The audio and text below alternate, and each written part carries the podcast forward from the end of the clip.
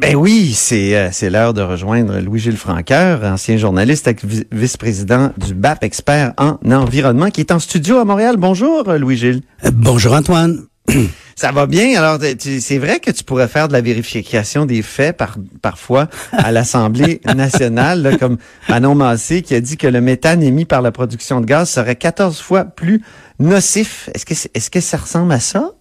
Ben, c'est-à-dire que je sais pas si ça augmenterait de 14 fois les, les rejets de méthane du Québec. Là. Je sais pas ça, quelle est exactement la définition qu'elle a donnée de ce type de rejet. Mais une chose est certaine, c'est que chaque molécule de méthane a la même pouvoir de rétention de la chaleur sur la planète que une 30 que 30 molécules de carbone. Donc, oh, ça veut dire que quand vous, vous lâchez un kilo de, euh, de méthane, c'est comme si vous aviez lâché à l'atmosphère 30 kilos de, de, gaz, de, de, de, gaz carbonique. Oui, oui, je vois. Et euh, en fait, c'est une fourchette un peu euh, flexible dans le sens où le GIEC, le groupe intergouvernemental d'experts sur le climat, eux ont expliqué que si vous calculez sur 20 ans l'impact sur la planète, c'est à peu près de 30 à à 40 fois. Mais si vous l'analysez sur 100 ans, là, on parle de peut-être à peu près 100 fois l'effet parce que ben, le, méthane euh, dure longtemps dans l'atmosphère. Merci de nous faire cette analyse-là euh, en, direct. Et je t'ai mis un peu sur le grill parce que je t'avais pas averti aujourd'hui de ton non, mais J'écoutais la discussion ben euh, précédente. L'analyse du match. Ouais, c'est ça. je dis, bon, ça va me revenir dans, ma chronique. oui, tu as un beau thème aujourd'hui pour la semaine des cocos et des lapins de Pâques. C'est les sols contaminés. Les sols Et tu es en train de nous dire qu'on va fouiller dans la mouise pour trouver des cocos? Ah, c'est à peu près ça. Oui, parce que c'est la traçabilité des sols. C'est le gouvernement qui annonce que va, euh, qui, qui, qui, annonce une politique. annonce une politique là-dessus. On n'a pas vu le règlement encore, le projet de règlement qui va être soumis à la consultation publique pour environ 60 jours, selon les, les règles de l'Assemblée nationale.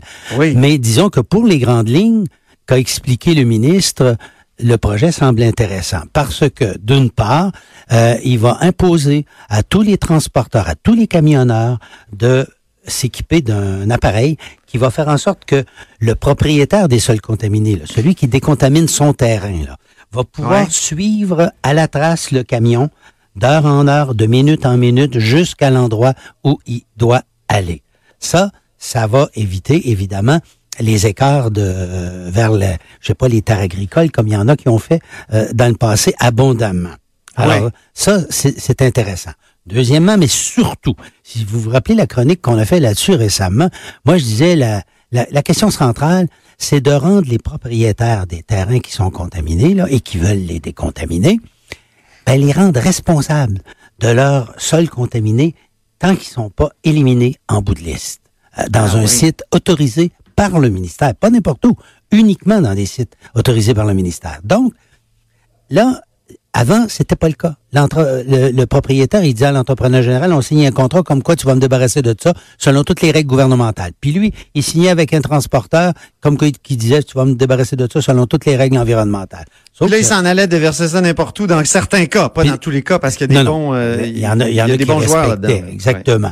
Mais ceux qui voulaient être déviants, eh bien évidemment, le propriétaire il disait ben écoute, moi j'ai signé un contrat qui dit que euh, ils m'ont mis à l'abri puis ils vont respecter les lois. Alors là, ça n'est plus le cas. Il a l'obligation de vérifier lui-même à la trace qu'est-ce qui se passe.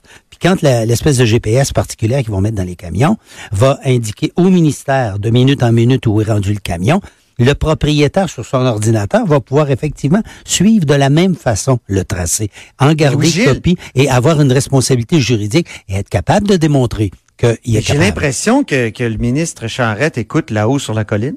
Est-ce que tu nous as parlé de ça? Oui, j'ai parlé de ça, mais écoute, c'est un peu aussi la position d'un certain nombre d'industriels dans le domaine des sols contaminés qui ah connaissent hein? qui connaissent ça évidemment depuis longtemps. Eux autres, ils savaient qu'il y avait des trous dans la réglementation. Ils pestaient contre ça, ils disaient au gouvernement de bouger.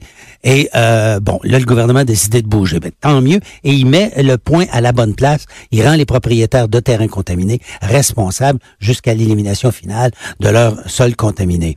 Mais en plus, Là, le règlement, euh, là, il y a un guide des bonnes pratiques, puis je ne sais pas s'ils vont le transformer en règlement. À mon avis, ça serait important parce que c'est comment on va analyser si les sols sont contaminés. Combien de carottage, de trous dans le sol on fait pour déterminer ce qu'il y a? Qui va faire ça? Est-ce que c'est des gens qui sont certifiés ou c'est un peu n'importe qui peut s'improviser? Alors, moi, je pense que ce qui était jusqu'à présent un guide administratif, un guide de bonne pratique, devrait être intégré au règlement pour que les gens, il n'y ait pas d'échappatoire. C'est ça, tu fais le travail comme il faut, ou bien tu es vraiment dans le la mouise. Et le gouvernement a mis des amendes qui sont fort dissuasives.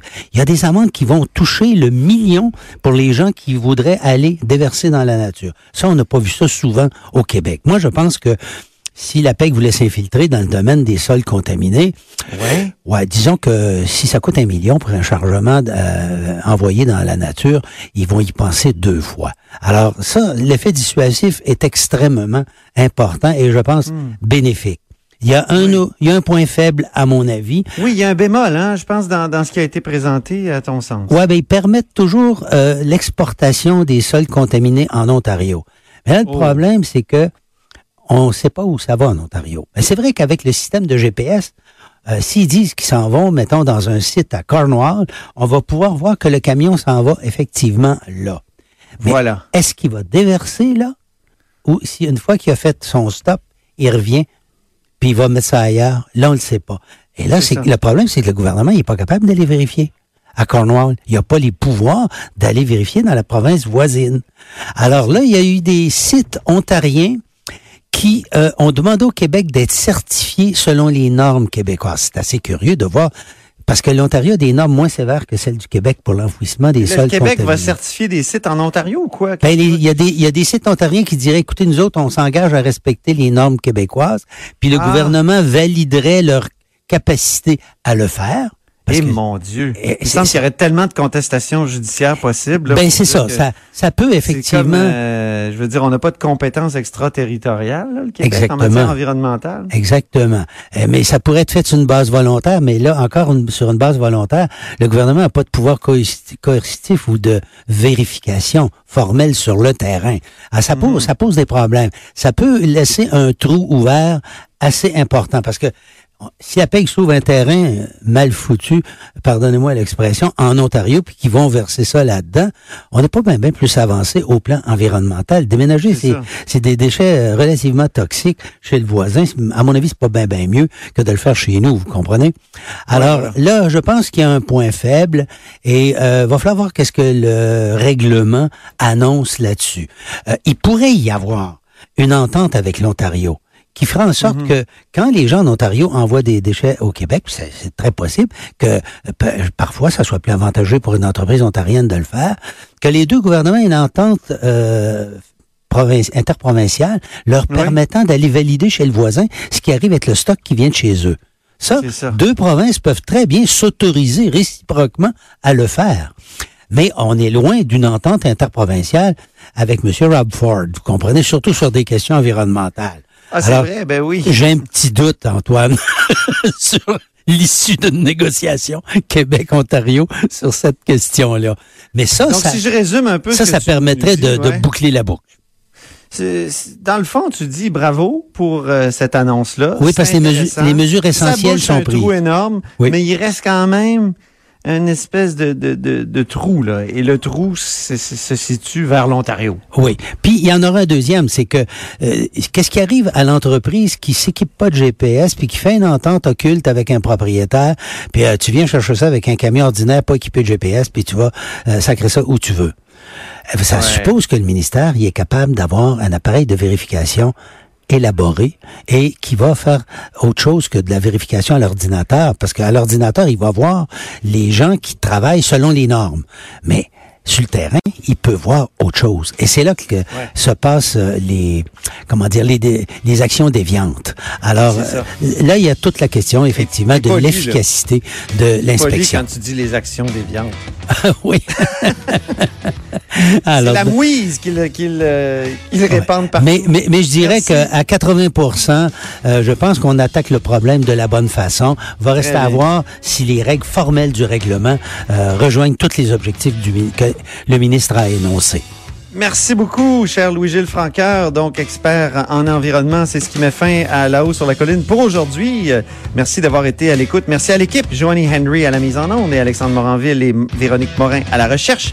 Il y a Sophie Durocher qui suit avec On n'est pas obligé d'être d'accord. Alors je vous dis à demain.